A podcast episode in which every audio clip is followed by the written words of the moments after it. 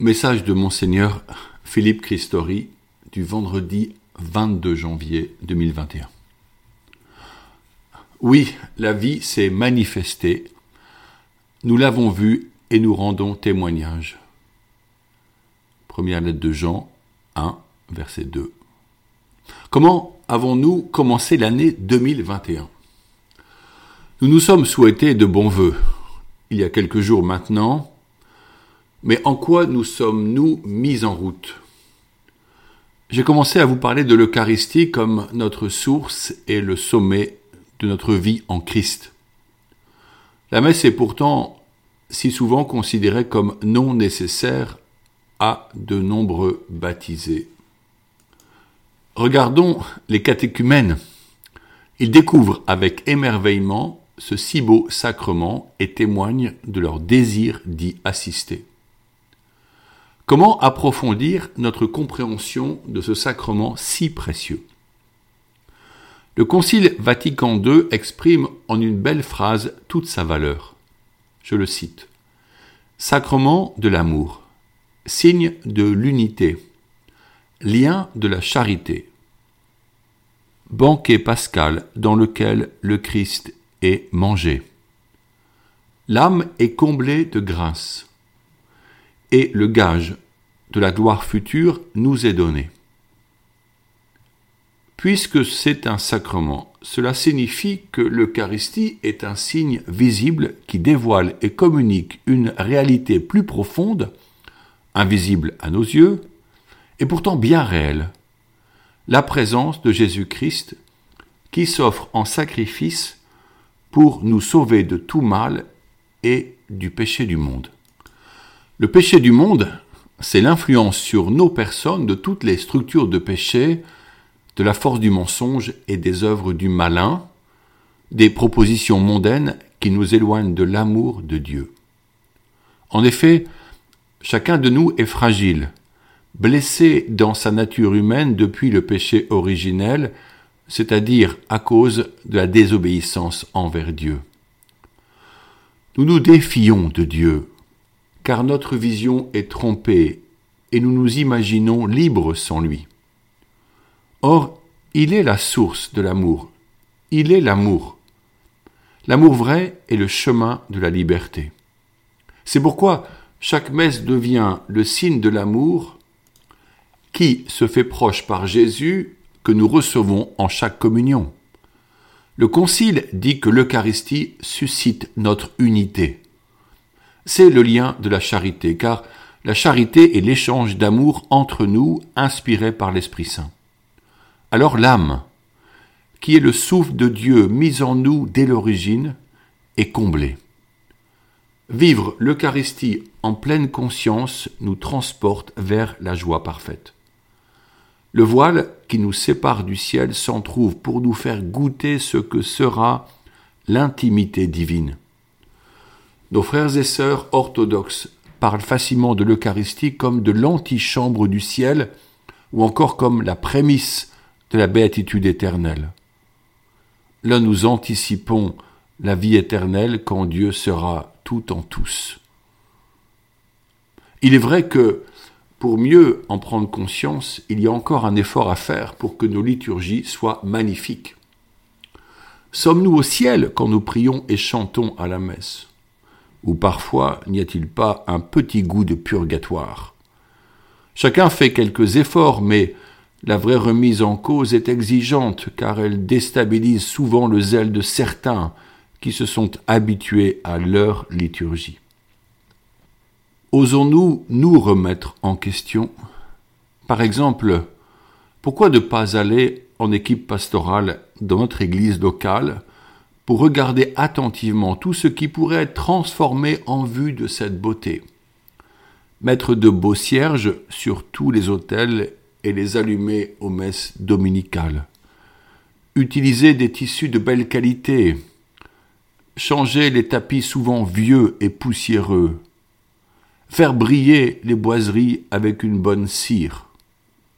Ranger ces fonds d'église où l'on trouve de vieilles affiches que personne ne lit jamais, parfois un entassement de chaises où personne n'ose s'asseoir.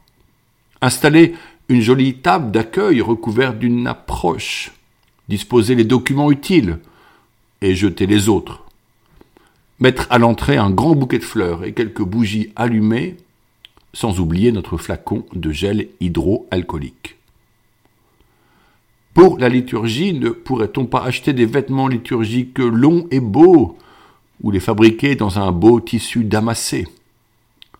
Nous pourrions nous demander quelle impression ont les personnes qui arrivent pour la première fois. Quel regard ont-elles sur la maison commune? Comment voient-elles ce qui valorise l'Eucharistie ou dévalorise? Rappelez-vous l'exigence du saint curé d'Ars qui, bien que vivant lui-même si pauvrement, disait que rien n'est trop beau pour Dieu et qui se plaignait que les soirées lyonnaises n'étaient pas assez belles pour confectionner ses chasubles. L'Eucharistie est le sommet et la source de toute la vie chrétienne. Concile Vatican II dans Lumen Gentium au, numéro 11. Cela veut dire que les autres sacrements sont ordonnés à elle, qu'ils trouvent leur force dans la vie eucharistique du chrétien. Le mariage chrétien ne peut être compris sans une relation dominicale avec l'Eucharistie.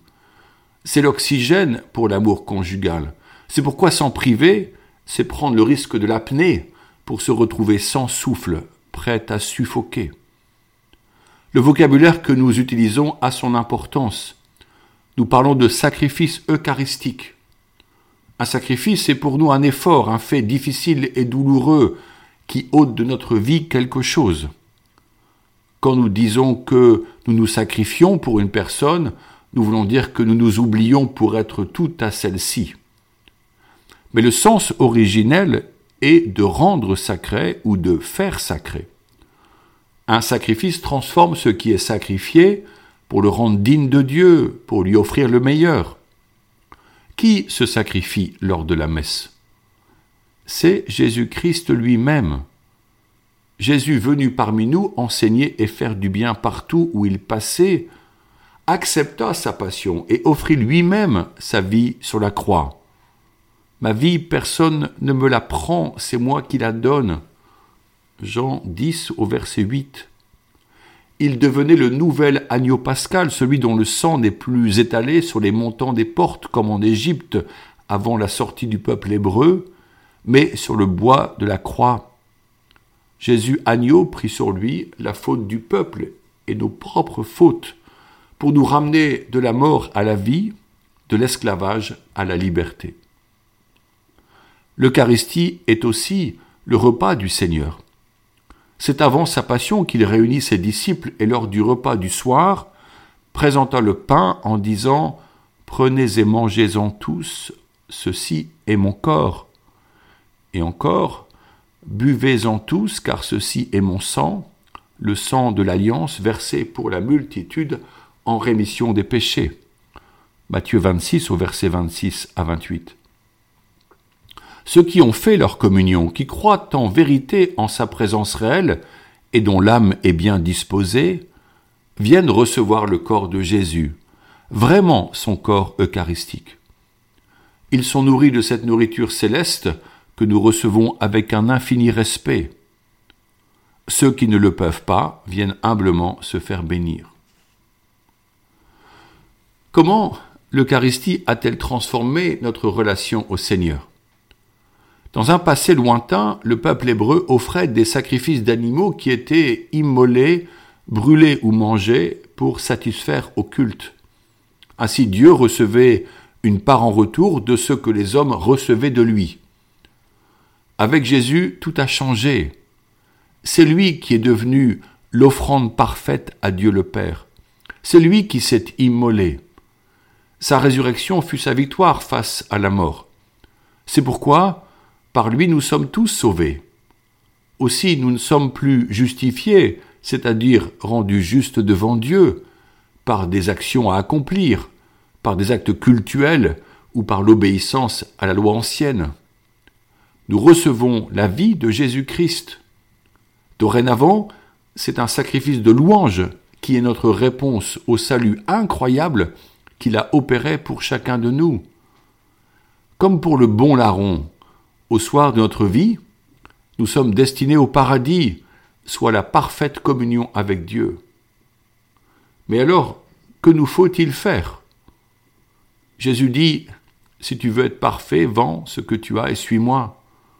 Cela signifie ne plus s'attacher aux biens de ce monde, ni à des comportements qui, selon certains, nous garantiraient l'entrée au ciel. Le ciel nous est offert par pure grâce, tel un cadeau. Dieu, amour, désire nous en faire bénéficier. Le chemin est là, certes étroit, que nous empruntons par notre réponse personnelle à la miséricorde de Dieu, en faisant miséricorde à notre tour à nos frères et sœurs. L'Eucharistie nous, redonne sans cesse de vivre avec Jésus comme membre de l'Église, ce passage de la mort à la vie dans la louange. Elle appelle de nous un réel assentiment à la volonté divine pour mettre en œuvre le double commandement de l'amour, aimer Dieu de tout son cœur et aimer son prochain comme soi-même. Maintenant, je vous bénis, au nom du Père et du Fils et du Saint-Esprit. Prions Notre-Dame du sacerdoce dans nos foyers. Mon vœu serait que quelques jeunes gens expriment le désir de se consacrer au Christ et entrent au séminaire. Cela est possible. Voilà pourquoi nous prions. Vierge Marie, Mère du Christ prêtre, Mère des prêtres du monde entier, vous aimez tout particulièrement les prêtres, parce qu'ils sont les images vivantes de votre Fils unique. Vous avez aidé Jésus par toute votre vie terrestre et vous l'aidez encore dans le ciel. Nous vous en supplions, priez pour les prêtres, priez le Père des cieux pour qu'il envoie des ouvriers à sa moisson, priez pour que nous ayons toujours des prêtres qui nous donnent les sacrements, nous expliquent l'évangile du Christ et nous enseignent à devenir de vrais enfants de Dieu. Vierge Marie, Demandez vous-même à Dieu le Père les prêtres dont nous avons tant besoin. Et puisque votre cœur a tout pouvoir sur lui, obtenez-nous, ô Marie, des prêtres qui soient des saints. Amen.